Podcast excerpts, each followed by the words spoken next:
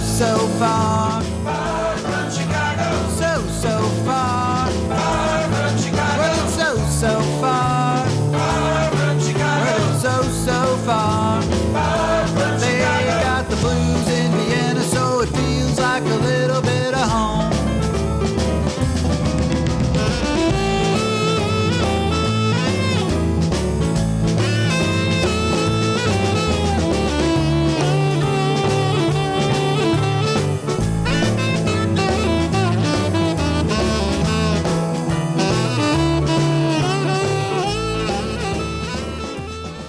Hey, everybody, this is Danny Chicago on Danny Chicago's Blues Garage on Orange 94.0, the show that turns Radio Orange into Radio Blues. Let me hear you say blues.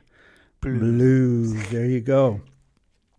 It's going to be a great show. We're here live, and we're here with a, a special guest by the name, a very interesting name, of Somerset Barnard. Yep, that's Uh, it. That's, it. That's it. me. Last That's time I you. checked. Last time you checked. Yep. Somerset Barnard, uh, I've heard a few weeks ago, I was at the acoustic room uh, night at a bar called Jetzt, Jetzt Bar? Yeah, Cafe, Cafe Jetzt, Cafe something like Which was the first bar I ever went to when I arrived in Vienna. The Oh, first, really? First night I arrived in Vienna And so you've been living there ever since in the back room? at the bar. yeah, okay. Well, that's kind of cool that it was your first because uh, I was, uh, I mean, just to say, I was there listening to his great, great singers, great singer songwriters. Uh, everybody was, it was just a great, great night. Really a good, good music. And then this guy gets up with this strange looking guitar and uh, an Aussie accent. And I went, what's, what's, what's going on here? And he just blew me away. He just literally, he was so uh, had that Delta blues thing going, and he was loud. He didn't need a microphone, and he projected, and you could just uh, you could just feel it. It was just a, a really good good experience. But it was it was Delta blues, but there was a little seasoning in there that I wasn't sure what it was. Hey, don't- too much. Don't ask me. I don't, I, Yeah. I don't have an idea. There was a little something in there that I wasn't sure. Sort of an accent, you know, Delta blues with an accent, maybe. Um, so anyway, welcome Somerset to Danny Thank you. Chicago's Blues Garage. Yeah, and um, you're going to be we're going to be playing some of your music uh, live, and we're also going to be playing some music uh, from your CD. And we might even play a song or two of people that have influenced you in terms of uh, the blues. Yep. But um, so you live in Vienna now, right? I do, yeah. My wife is from. My wife's from Vienna. Okay. Yeah. I, I assume that's why you're living in Vienna. No, it's from my other wife. Oh, it's the other way. No, no, no, I shouldn't say that. She's probably listening, and I won't. yeah. I won't get. Yeah. Don't finish that I, wo- sentence. I won't be let. I won't be let back in the apartment tonight. Oh, okay, all right. Okay. Well, anyway, uh, it's just I'm really excited because uh, mostly I want to hear you play some live music here in the studio. But maybe could you give us um, just a brief background about your why you're here? How did you, a guy from Australia Um, or New Zealand? Uh, Australia. Definitely not New Zealand. Okay, I don't want to offend you or anything. Uh, how did Um, you get from there? How did you get here? Just you know. Well, it's kind of. I guess music was the thing that brought me here by accident. I guess. Um, I ended up here because I met my wife when I was busking. I was busking outside Karlsplatz, and um, when I first came through, I was traveling. So I was traveling around the world, busking on streets and, and playing my music. Um, I just come, I just come from from uh, Senegal because I ended up getting quite sick there Oh, um, with um, malaria. Um, so I ended up meeting a friend who was a doctor. He's the GP here in Vienna, oh, and um, he said, "Look, why don't you come, come to Vienna, and then you know we can you can crash on my couch for as long as you want, and I can find you a couple of gigs, and and um, and as fate would have it, I ended up I was busking. I had no money, so I was busking at Karlsplatz in the Resselpark uh-huh. U-Bahn. yeah. And then my wife um, walked. She was studying at the technical university, and she walked out and then wanted to buy a CD. and then I said, "Oh, I don't have any CDs. You have to come to the next gig." And then, um, Wow. which was true. That wasn't a sneaky little ploy. It actually yeah, was the case. I'm sure. Yeah, I'm sure you've used that line yeah, before. and so and so and so fate um, fate had it. I I um, ended up leaving because of my visa. Um, ended up living in India and Nepal for a while. oh, how and many then- years ago was that? Um, this was through, through three, nearly four years ago. now, Okay. yeah, three. hmm And then ended up coming back to live in Vienna and uh, yeah, married my wife and hmm sort Wow. of sort of based here now, but but I always have I always have wings and always like Yeah. spreading them a bit. So I mean, Vienna's a great base Uh huh. for everything. Um, I mean, I, I always travel. I mean, in the summer, I probably spend three or four months of the year traveling. Okay. Yeah, I mean, I Mhm. mean, because Europe's so small. Yeah. I mean, coming from Australia, where you got, I mean, my hometown's Brisbane, and if, if you're going from Brisbane to to Melbourne, it's 27 hours. You know, oh you my drive- God. Wow. so it puts things in perspective. You know, you're you, especially Austria being right in the middle of Europe. hmm It's a fantastic place to go Yeah. to and from places. Yeah. Well, you sound like you have, uh, you know, that wanderlust, that nomad ge- gene that you just like to I think you have travel to. to. I think yeah. you can't be a musician and stay in stay in your cellar. That's interesting. um, so, I mean, I, I'm sure you could tell tons of stories about your travels around the world because Mhm. I uh, reading. Depend how much you pay me. Yeah. Well, whatever we pay you, I hope it's worth it because. Nah, joking. But anyway, Um, is there? I mean, if you just had to pick one story about busking anywhere in the world that you had to tell, that would express, you know, what it's like to be busking all over the place and the kind of uh, uh, experiences that you would have. Is there one that just kind of you have to was tell? many, but I guess the one thing about, um, I guess when you're busking in in say, well, I guess you call it Western places, I guess like uh, America or the UK, Spain. I guess these are fairly Western places, but the, I guess then the cool thing, the cool things start happening when you start playing in places like Morocco or uh, Senegal or India or Nepal. Mhm, Yeah. And I guess there's not one particular story. Um, but in all those kind of places where the people didn't have much money, um, but I still put myself out there. And the one thing that always happened, I always met people that would uh, invite me for a meal Oh, or wow. invite me back. Um, met some of my best friends, Uh huh. um, like some of my best friends in in um, Nepal, for example. I would play on the street corner there. Uh-huh. Kathmandu or No, in Pokhara, okay, um, which is the other the other one, city, the yeah. other city. and um, yeah, for exa- for for example, in Morocco, I met I was playing in the main square there, and ended up meeting a Moroccan um, lady who I kind of call my Moroccan mum, I guess, Okay. and she she was actually married to an Australian, Oh wow. and, and ended up staying at her place for nearly four or five months. In oh Morocco. wow. In Mar- in Marrakesh, Um, no, in Essaouira. Essaouira. Oh my yeah, god. So that, that that's a little those little special stories like that. And Dakar was amazing too. I met another good friend there, Luna. I met him busking, uh huh. and um, he took me in, and I stayed at his. I ended up staying in Senegal for six months, Wow. and and he he kind of became my Senegalese. Godfather. yeah, yeah. So I guess, I guess through this you kind of adopt people. Yeah. It sound it's kind of quite selfish, but at the same time, uh, hopefully give something back. yeah. Yeah. uh, that's Because you rely on that. You That's so rely on the you rely yeah. on the people. Yeah. Well, the thing is, uh, you know, when you are uh, in that stage of your life where you're not married yet, and you can, you can, you just have, you can just spread your wings and go wherever you want. yeah. But you still have it, and I'm sure you're still going to do a lot of traveling. Oh yeah, and we still we still do a lot. Like um, this summer, we were in Norway Uh huh. busking, and that was that was a interesting experience. Was Mm-hmm. Yeah, All something right. different. Well, I think it's time to uh, give our listeners to the Danny Chicago's Blues Garage out there, whether you're driving home in this crazy weather or whether you're just at home or you're in a bar and you're listening on your iPhone or whatever. Uh, a lot of talk, but we want to hear some music because this guy is unbelievable. And I think uh, I think we should go with something live first. Yeah. Yeah, we can do that. Just let me. All right. Well, you take your time. And uh.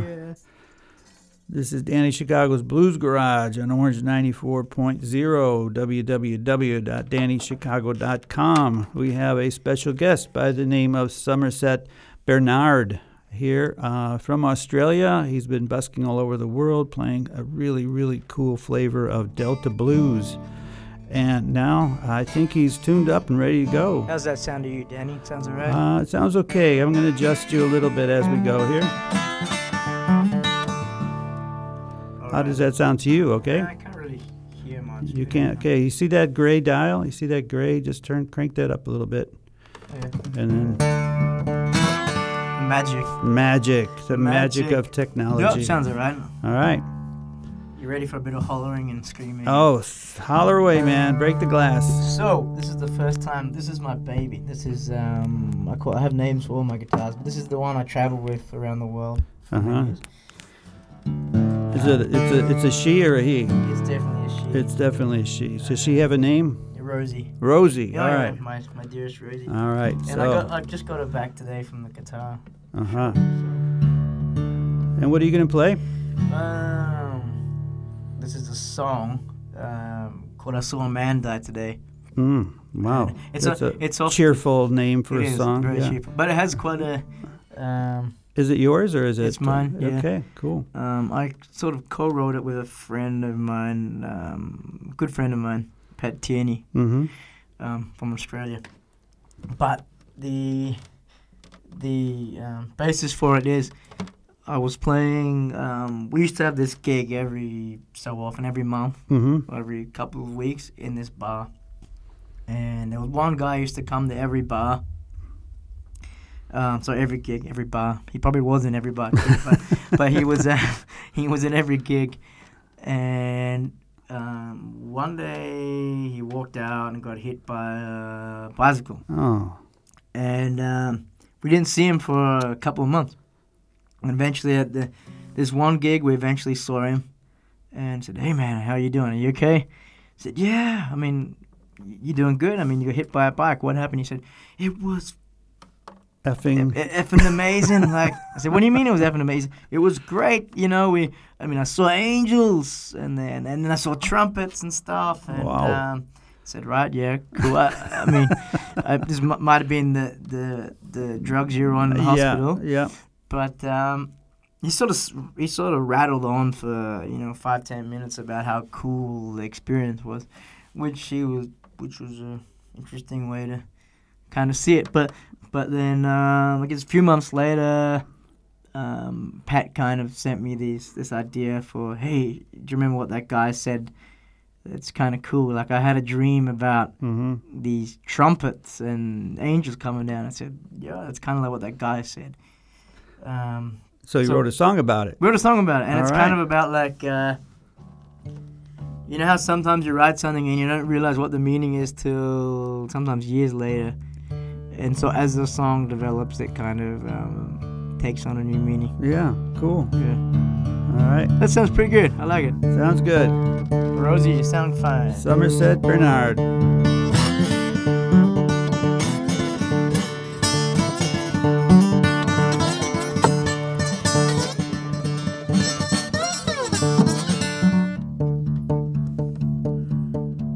I saw a man die today. Today. Son of his in heaven. Know he's on his way. So that man die today. Hey.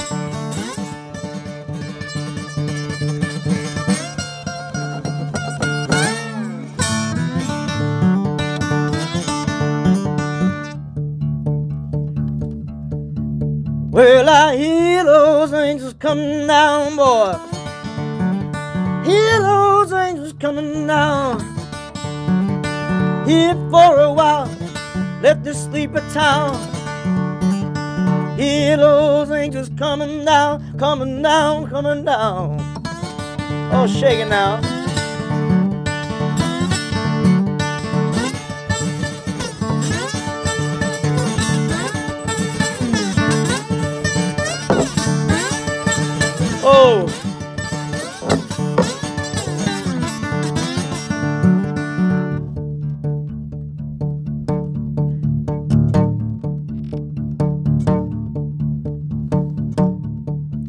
Well, I hear those trumpets playing loud.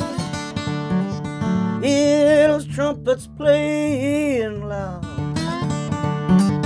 Hear the echoes, footsteps in the crowd. Hear those trumpets playing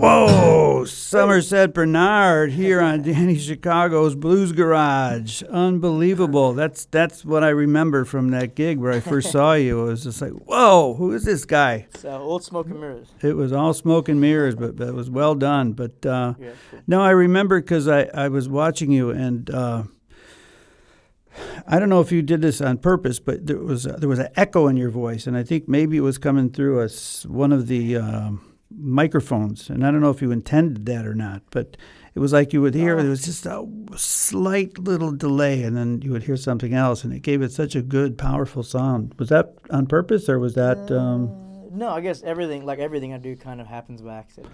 Most most things I do kind of happen by accident. by most things you do happen by accident. Okay. Well, that's kind of how I am too, because I'm I'm too how you- lazy to That's how plan you ended up here, right? I'm, No. I'm too lazy to plan anything, so you know I just uh, hope for the best. But it's the best way because when you plan stuff, you can be disappointed. When you don't plan stuff, and the best stuff always happens. It's it, it's like busking on the streets or Yeah. a concert. When you when you have high expectations of something, it's never gonna live up to it. Yeah, well, that's true. So I mean, that's a, it's kind of a good sort of general philosophy of life in a, in a sense that you just sort of cast your fate to the wind, as we say. Um, yeah, so we're here on Danny Chicago's Blues Garage on Orange 94.0, the show that turns Radio Orange into Radio Blues. you say that very well. Yeah, but usually I have my guests say the blues, so let's try that. Radio. Blues. No, you gotta dra- you gotta Oh, okay. hold it out. a little I, bit. I got to channel my you gotta sort channel of my make it sort of Jackson. flow. Yeah, radio. Blues. It Yeah, sounds very Darth Vaderish. It sounds like yeah, it could be. Well, um, maybe you should write a song called the Darth Vader Blues. the Darth Vader blues. Yeah. So wow, it was that was so cool to lis- just Thanks. listen to you and to to hear that sound and that and you're using um, uh, a slide. Yeah, it's not it's not my normal one because I was like I called you before in a Yeah. panic. um, bec- because because as I said, I picked up this guitar today. It's been in the shop and and I transferred everything from this case into my other case. And Ah. So so this is not the slide I would normally use. I'm uh, I'm kind of point, pointing at it, but it's radio, so you can't really see it. Yeah. Um, but yeah, I tend to use a metal bit of metal. Uh huh. Yeah. Okay. So if you if you didn't have that, if you didn't have a spare slide, Mhm. what would you have used instead? Uh, butter knife or something. Like that. Okay. Mm. Yeah. Maybe we should try that for the next We can song. try that. Yeah. Do you have yeah. a butter knife? I can get a butter knife. If you get a butter knife, I'll play something. I But I, used to do that as a bit of a kind of trick to get people's okay. attention in New yeah, Orleans. Yeah. Well, whatever works, right? or, or actually, what I used to do is I used to, because when I used to play in New Orleans, I had this gig every week, Uh-huh. twice a week at, at Bamboula's. It was a strange gig because I used to play a breakfast gig, and um, Bre- breakfast blues. uh, the breakfast blues, and wow. but that but people were, it was incredible, and people would, which we say in Australia, hair of the dog. So they would Uh-huh. go, they would go there and they'd they'd keep getting into the whiskeys and Uh-huh. bourbons pretty early in the morning. Yeah, yeah. And um, so I, I I would play this gig, and then I would play it in the morning, and I'd play it the night too. And what happens in, in New Orleans at this bar, it's kind of customary when when people like your music, they would buy you a bourbon or a whiskey. Oh, okay. And um, so the first couple of well, the first month I was there. I was like, "Jeez, how do you do this?" I mean, because everyone was. I had about twenty whiskeys because people kept buying whiskey. before eh, before ten o'clock in the yeah, morning. right. And, and then so I asked, I asked um, this uh, old old Jack, and he was um, he was a trumpet player there, and he'd play you know amazing kind of jazz blues Mhm. on his trumpet and sing. He had a really cool little show, and he was a bit of a kind of icon legend around Okay. Frenchmen Street in New Orleans. Mm-hmm. I said, Jack, uh, how do you do this? You know, said, he said, let me show you, and and he said, um, whiskey, and so um, he said, drink this. I said, I can't drink that. He said, drink it, and it was tea. Oh, really? and he said, he said, look, when, when you've cut your grass and you know the waitresses, yeah. that's the secret. Okay. All right. That's cheating. yeah, but but but, but that he said you got to cut. He said we don't tell anyone until you cut your grass for a bit, but we'll give you the little Ah. secret now. okay. So um, after one month there, my liver was saved. So you were saved, and your liver was saved, and humanity was saved. Humanity was saved. Yes. Mm. See, those are the kind of cool stories that you have over the years. You know, it's like I'm sure you've got a million of stories like that, and you should write them down or something. You know, life is a busker or something like that. That's that's the plan. That's the plan. all right. Well, you got to do it before you lose all those memories. Yeah. But you know, when you're my age, you never know what you're going to remember. so, uh, okay. So, um, you've done a lot. You've done. You've traveled. You've played a lot, uh, and you recorded a couple CDs. Um, you want to tell tell me about your recordings? Holy, the I'm- one you got, the one you got there. I've got one here. I love the title of it. Trains and churches. Trains and Churches, and and I just love that title. And I was just reading on the inside. Oh yeah, that that because because that someone um, said to me because um, the guy Thomas Prono, he's Uh-huh. a he's a genius. He has the Container Records down in Burgenland, which is where I recorded this.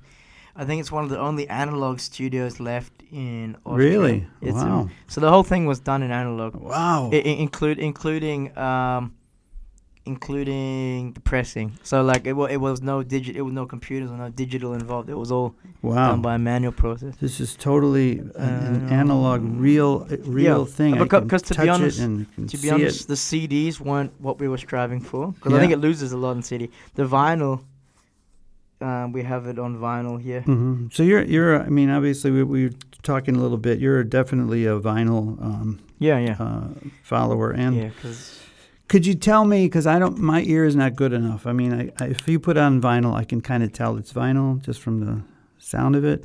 yeah, But um, just quickly, Mm. what what's better about vinyl? it's a mixture of both because it's also about the experience. Because when people listen to a CD or especially these days, a CD or digital, they're normally driving and Mm-hmm. you know what driving in Vienna like or any city really. yeah. and so that you're stressed and you just it's sort of almost background music but when you listen to the vinyl you have a glass of whiskey and you're at home you're with Yeah. friends having dinner Okay, or you're yeah. relaxed so you're paying attention Yeah. and it's a physical attachment to the object because you've got to get up and change the side mm-hmm.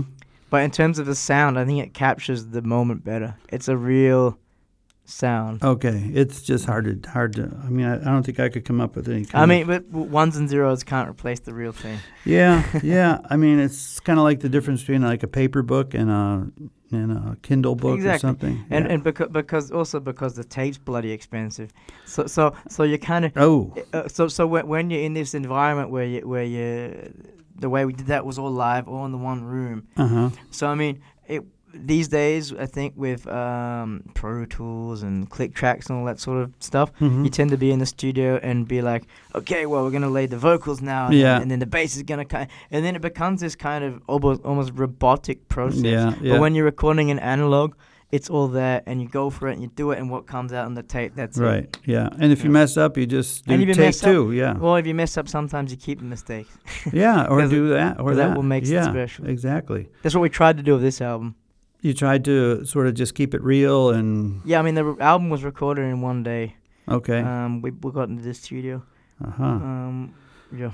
Okay. Well, um, we only have a digital version on CD, but um, we have a vinyl here, but probably can't line it up. we have vinyl. Oh God, I don't. No, no, I've just never done it. that before.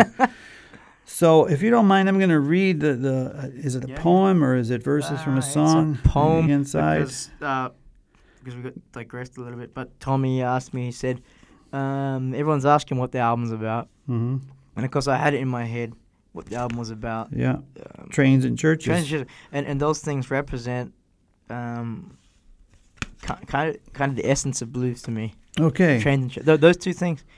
All right. I'm going to just read Yeah. this real quick. And then you think about what track Yeah. we want to play, okay? Uh, the Midnight, this is uh, kind of a poem or whatever you want to call it on the inside of the CD. The midnight train howls through the night, and with each breath she bellows smoke to cloud the warning moonlight. Through the wind, the church bells chime, whilst the little boy dreams of the midnight train and the places he could leave behind. As the fireman shovels more coal and the engineer lets her whistle blow, the midnight train rolls on and on and on, as if searching for an answer to a question unknown. wow, that's cool. All right, what track you want to do on this? Oh. We got Well, Rose well, I, I before suppose, the I suppose it has to be something blues, you know, because the album's not entirely bluesy. Could, Okay. Could it be something a little bit more folky? Yeah, something folky, bluesy. Your choice. Um, well, probably one of my favorite tracks on that album is actually the Midnight Train. Midnight Train. Hmm. Okay. Trains and Churches. This is Midnight Train from the CD by Somerset Barnard. Trains and Churches. That looks like track one, two, three, four, five. five.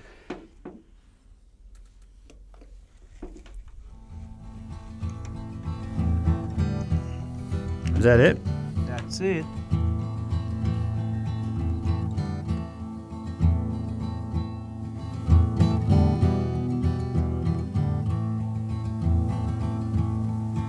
I'm gonna catch that midnight train. I don't know where I'm going. I'm gonna catch that midnight train north of Mexico. Will take me from that border somewhere far away where I can make a living and send my baby pay. I'm gonna catch that midnight train. I don't know where I'm going. I'm gonna catch that midnight train north of Mexico.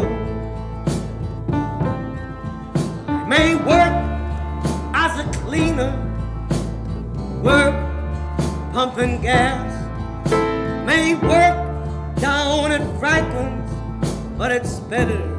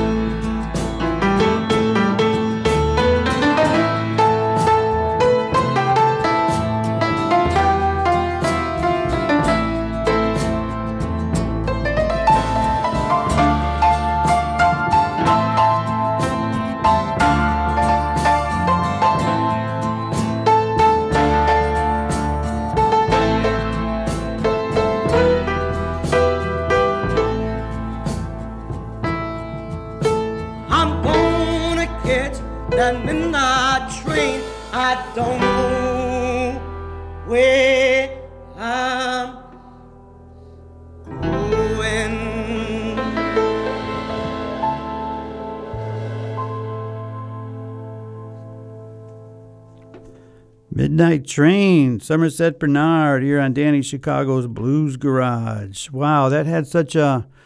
I mean, as you as you said before, it sounded real. It sounded like you were in the room with you guys. You know that it just had a, a great uh, feel, like it was like it was real. You know what I mean? Not photoshopped, like Yeah, the- I like to call music. I love the piano in that track. Yeah. Um, with Ryan Thomas Carpenter, he's from Missouri. Also, um, a Yank lives here, and he. Oh. and he um he well the piano in this it's it's in this old m- mill Mhm. this studio, and they had a big fire there in the mill, and a, a lot of things got lost. Uh-huh. And the one thing that survived this fire was this piano in the corner.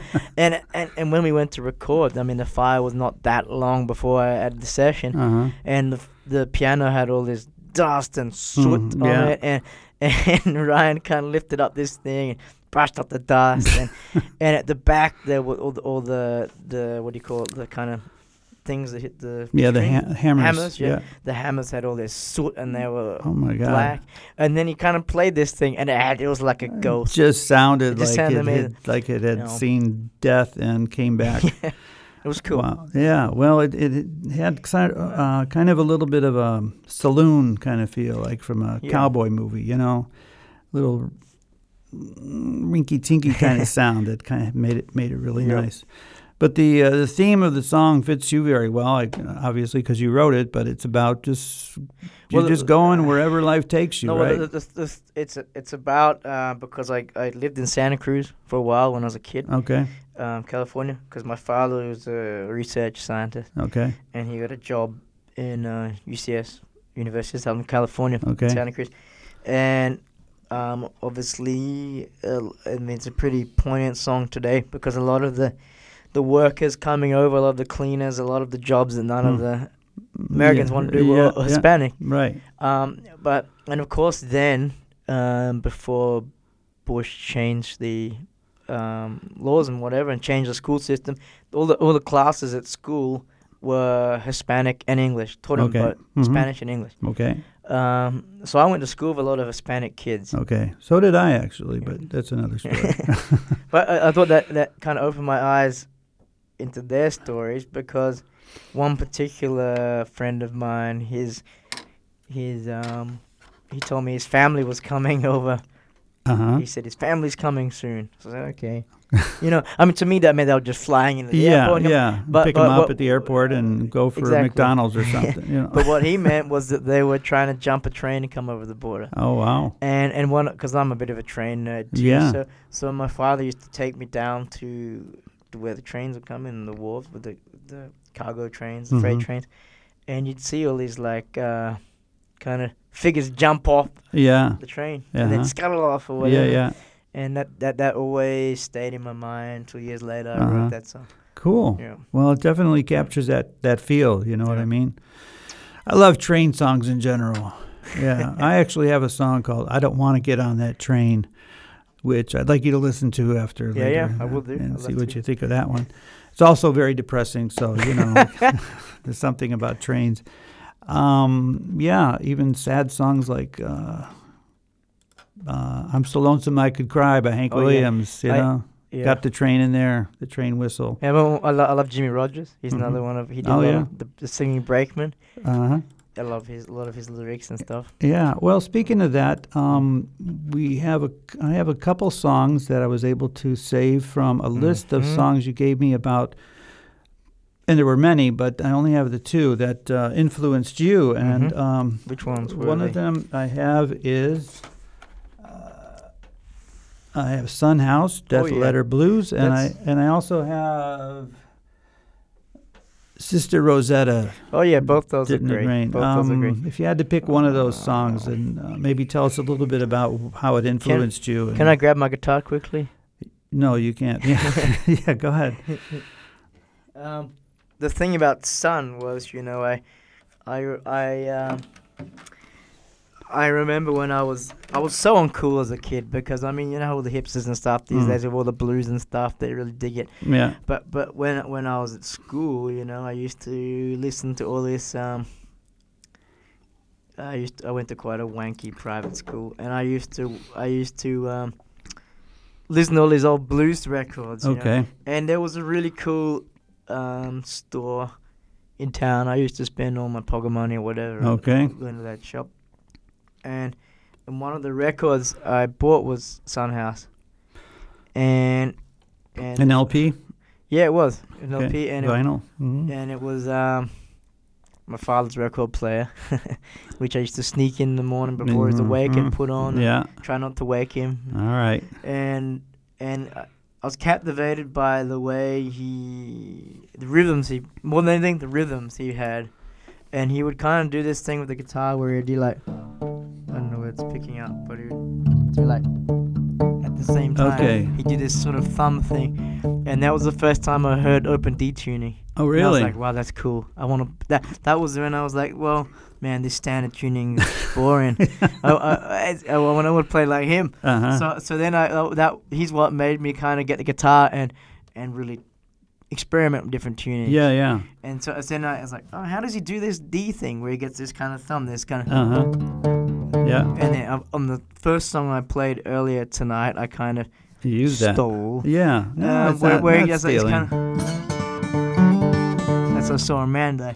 uh-huh. So so that's why he was that he was a big influence. okay. So um uh so we're gonna listen to the one called um Death Letter Blues. Death Letter Blues. That's Mhm. another depressing title for a song. It's quite long too. yeah, we're featuring depressing blues songs Uh-huh. today. Maybe that's redundant. I don't know.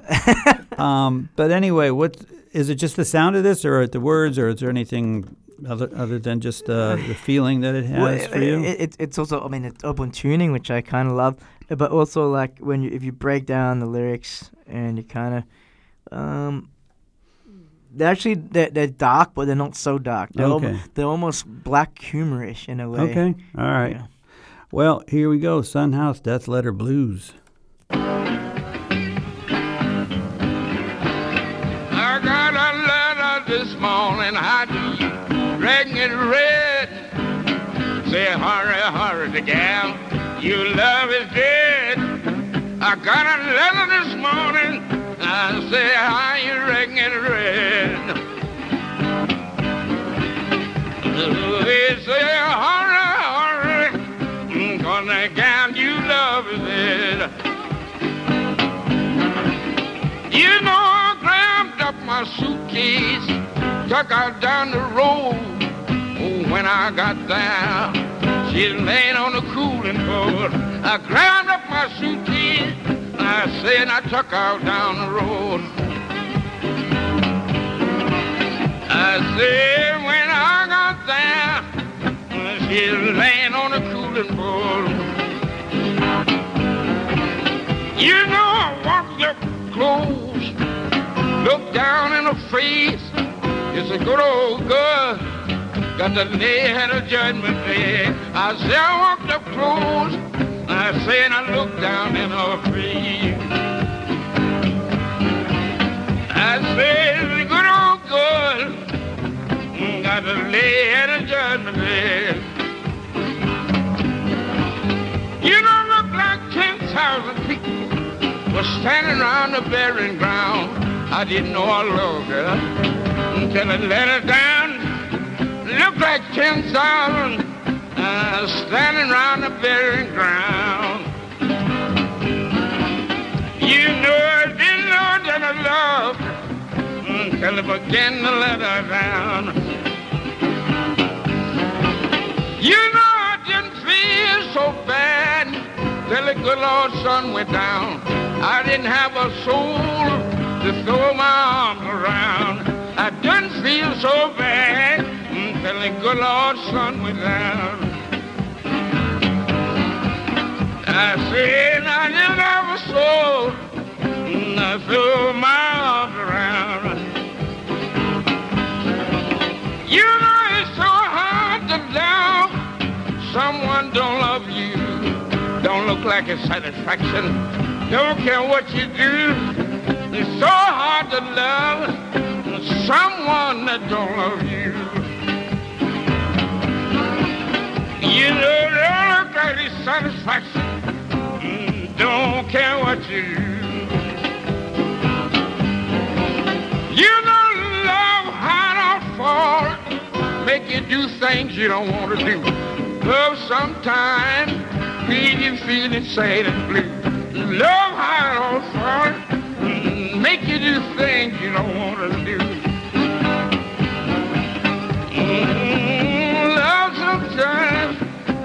Leave you feeling sad and blue.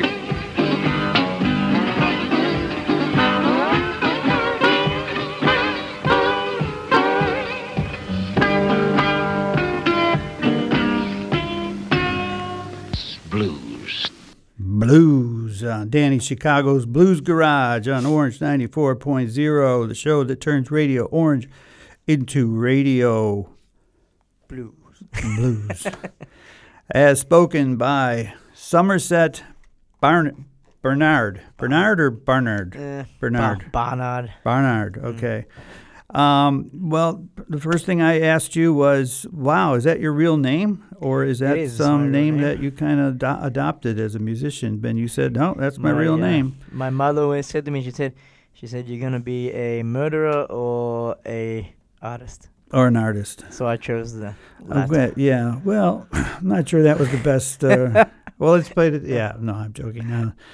Uh, that's that's such a good name that it just I mean it captures your attention just because. Do you have a did did you have a nickname when you were younger like Well, Somi we, or we won't mention them. we won't mention radio. those. I mean like a shortened version of Somerset or was it Oh, summer. Summer Yeah. stuff like that? Yeah. yeah.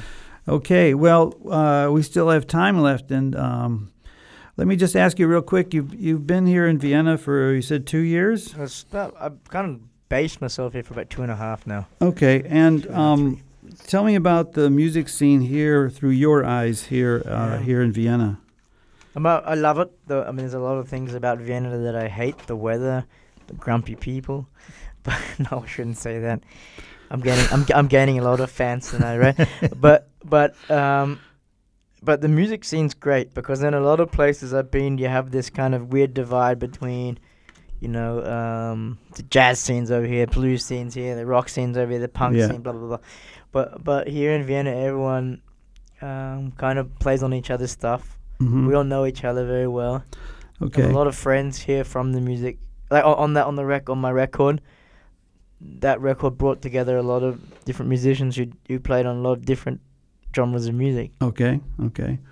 And so you, you so you found a kind of a cool sort of uh, blues community, so to speak, of Mm, people. I wouldn't say a blues community. I would say a music community. just a music community. yeah. Um, and then you play. I know you, I saw you at the acoustic room. Do you have uh, any other sort of, uh, let's say, s- set gigs or like sort of like? mm, in Austria, I guess. No, in Vienna. In Vienna. Um, I don't have that many. I'm playing a couple of Christmas markets and stuff. okay. Um, but the next kind of um, big gig with the band is on March 2nd next year. Okay. the Um, band. I didn't know you had a band. It is the same band that plays on the record. Okay, so, So the same kinda- guys. Yeah, Okay. and that, that, that's a, re- a really cool place in uh, actually the kind of home place from where my wife's from in in Waldviertel, Oh, okay. Oh, nice. and um, it's the I think the oldest folk club in Austria.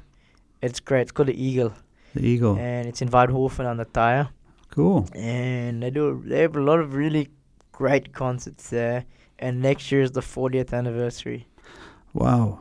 So you're playing on the 40th anniversary. of the 40th an- of that year. So there's a series of concerts. But yeah, one Okay. of one of the concerts. I Oh, guess. wow. That is And that's so cool. And then and you said before about the Austrian music scene and uh, Ernst Molden, who's quite well known in Austria. Um, he's like the Viennese Bob Dylan, I Mhm, guess. mhm. He he he kind of is playing in my band. He Okay. played on the record too, which was quite humbling. Okay. Um, so yeah, so I've pieced together quite a few. Marlene Lacherstorfer, she's quite well, and yeah, hmm Nice. I mean, it's it's nice that you come here. I had the same experience. We're both expats, obviously, mm-hmm. and uh, I found a great musical community here. Uh, focused for me more on blues, but uh, as you said, there's all kinds of little connections and back and forth. So you know, I've been in touch Yeah. with jazz and some other things, but. No, I feel the same. It's it's not a big blues scene. It's not a big music scene in com- terms of numbers, because of uh, the size of Vienna. But in terms of quality, I think it's up there with anybody it's, else. it's great. Yeah. yeah. yeah, So the camaraderie is good too. yeah. It's always good to have people to sort of uh, banter back and forth about your musical. A lot, lot of expats here too. Yeah, yeah. Yep. Um, okay, so uh, we still have some time left, and I definitely want to hear you play live again. So, I mean, I think well, you've only done hey. one live song the whole time. I have. I've been talking too much. Yeah, well, that's, I heard about the Aussies. You know, they tend to do that. So, Um, well, let's play this box thing, huh? oh yeah. Well, let me describe, or you describe the box thing. Describe the box. It's a cookie box uh, turned into a guitar. Really. It's it's metal. It's metal. It's tin. It's a big tin metal box that was meant for cookies. and this was made by. It sounds quite good. It was made by a guy. Um, I was in Ireland, Okay. and because it, it, it's a red box, and traditionally every Christmas the people give these gifts Okay. with with obviously not just empty box with Mhm. stuff in it. Yeah. Uh, and they So he made a guitar out of it for you. yeah we made it sort of together, and I um, don't know if Brian would be listening. I'm pretty sure he wouldn't be, but Would you call it a guitar, or does it have a different name because I, of don't- I don't have a name for it. Mhm. People ask me that all the time. I say Yeah. you can call it what the hell you want. Okay. All right. Well, it's a red cookie box with some strings on it, basically. That's a good description. Yeah. Okay. and uh, what are you going to play on the red cookie box? Oh, we might do a cover. A cover. Okay. Um, this is one of my favorite covers. It's by Rory Gallagher. Oh, Uh, it's called "As a Crow." The cr- as a crow. As a crow flies. as the crow flies. by Somerset Bernard on Danny Chicago's Blues Garage.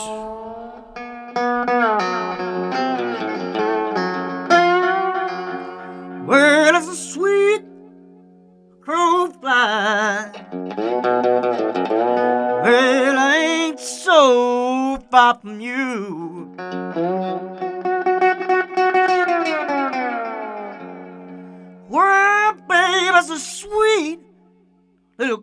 Fly? Well, I'm never so far from you.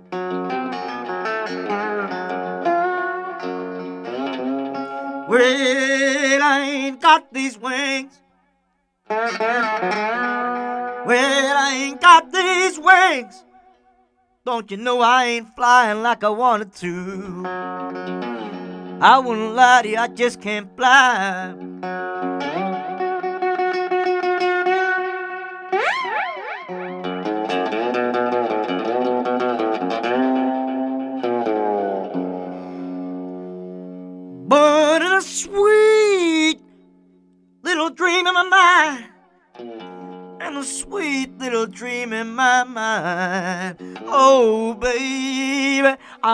Hold you, I hold you in my little arms. But I'll get a freight train, baby. I'll get a freight train right back home. Oh, if I could, I'd fly, but I'll jump the freight train, baby.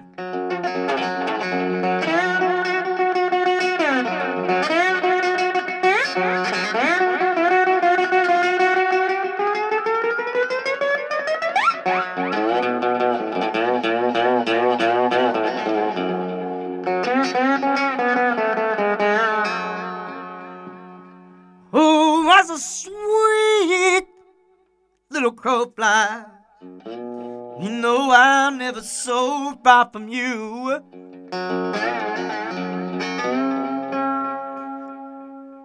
But I lost my wings. But I lost my wings. So I just ain't flying. Oh, I just ain't flying like I wanted to, baby.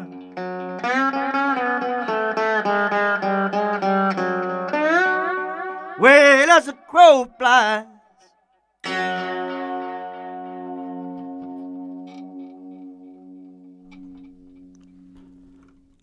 As the crow Hey. flies. Wow. And uh, who did write that song? You said that's a Uh, cover. Rory. Oh, that's right. You said Rory Rory Gallagher.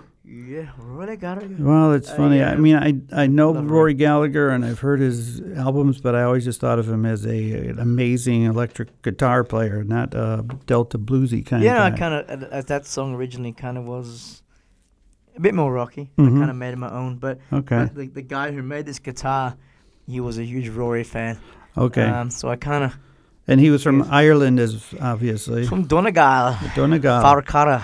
All right. Mhm. Um, wow, what a special gift for somebody to actually make a guitar for cool. you. Very, That very is special. that is really cool. You know, again, these stories keep bubbling up as we as we talk, and I'm sure you could we could spend a whole hour just talking about all the different crazy things that happened to you. But uh, yeah, we're here on Danny Chicago's Blues Garage on Orange 94.0. You're listening to the uh, Delta Blues by Somerset Bernard, uh, an amazing guitar player, Delta Blues player based here in Vienna now. Uh, if you want to check him out, he's at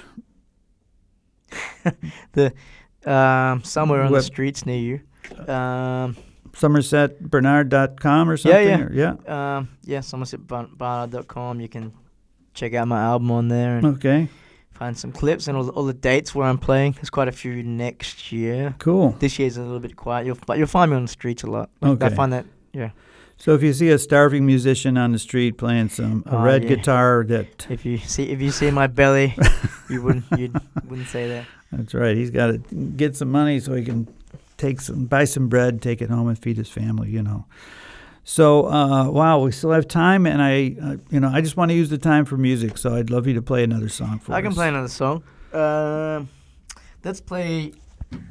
Ah. So this is a stick. This is a stick. Yeah, it, that, that's the best description. All right. This is another instrument you're putting together Yeah. that you call the stick. A stick. Um, so this was Can you hold it up for me so I can just see? Okay. Yeah, it- it We're is literally literally. It's just like a neck with no guitar, just a neck. But the whole point of the guitar was a good friend of mine here in Vienna, Elmar. He makes these pickups. They've got six disc pickups. Mhm. And the whole point of it was he wanted something that would represent um, the sound of the pickup, so no Okay. influences with the guitar. Ah, okay. So, but just pure pickup sound. And something when you have something simpler, it makes you use your imagination and play better. I think. Okay. Wow. Um, fair enough. So, what are you going to play, real quick? I play Rose. It's a song by a Viennese band, but Oh. I, I, I covered on my album. Okay. Rose. Um, yeah. That's a blues. It's a Somerset version of it. Somerset Bernard.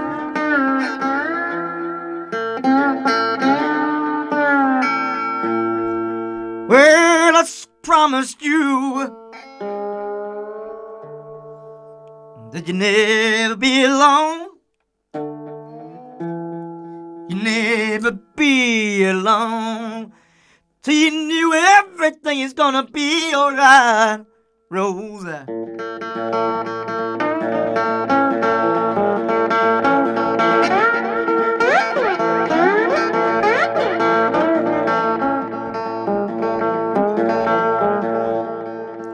Well, listen, Rosie, well, it's time to go. But you didn't want to miss my little show.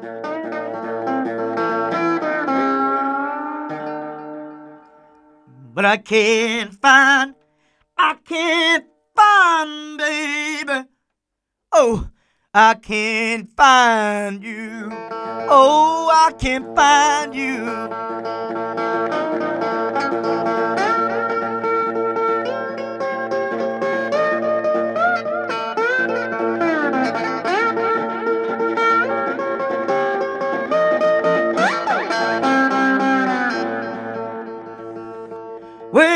Sit here, darling, while the wind blows slowly.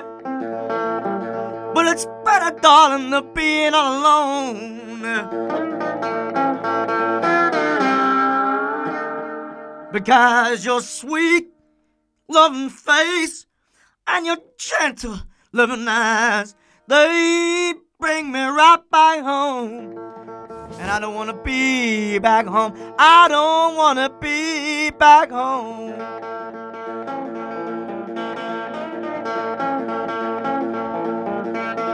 Shade. All right, I'm going to fade you out a little bit here. We're just about out of time, and uh, wish we could keep going here, but uh, we've got Somerset Bernard here in the studio, and just an amazing guitar player. Thank you for coming today. Thank you for uh, being Great. on the show, and uh, yeah, come back again. And if you want to find out more about this amazing musician, SomersetBernard.com. And No, been- thanks, Danny. yeah. Thank you. All right. You guys, everybody have a good day. Well, it's so so. Well, it's so so far. That's the blues.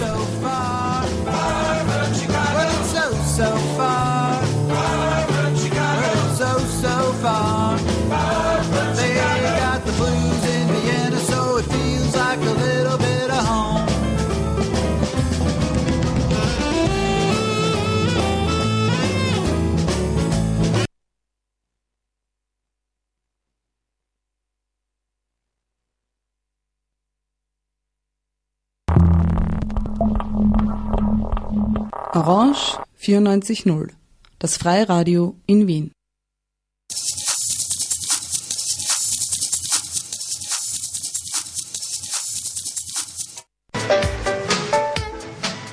Orange 94.0. Schalt dich ein.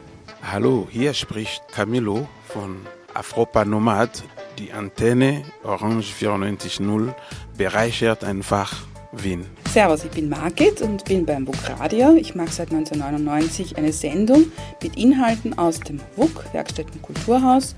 Herzlich willkommen bei Radio Stimme, dem politischen Magazin der Initiative Minderheiten, zu den Themen Minderheiten, Mehrheiten, Machtverhältnisse.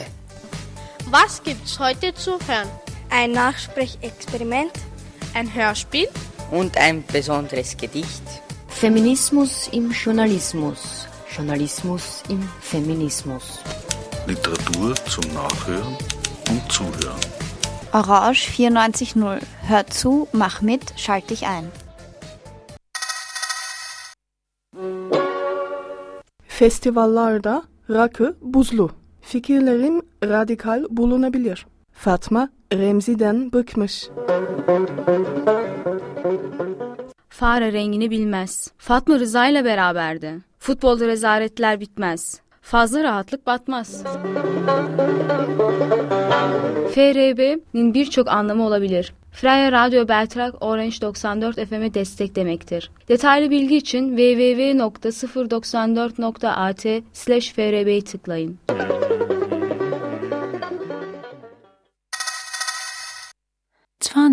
Uhr, Radio Positiv.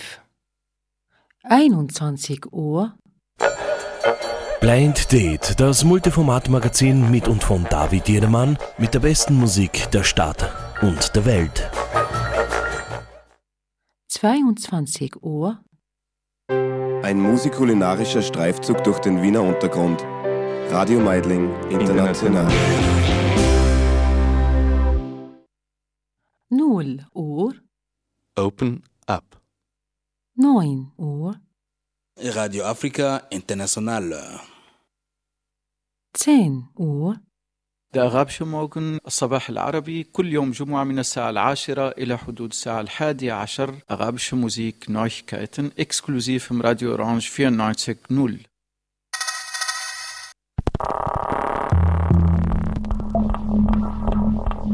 Orange 94.0, das Freiradio in Wien.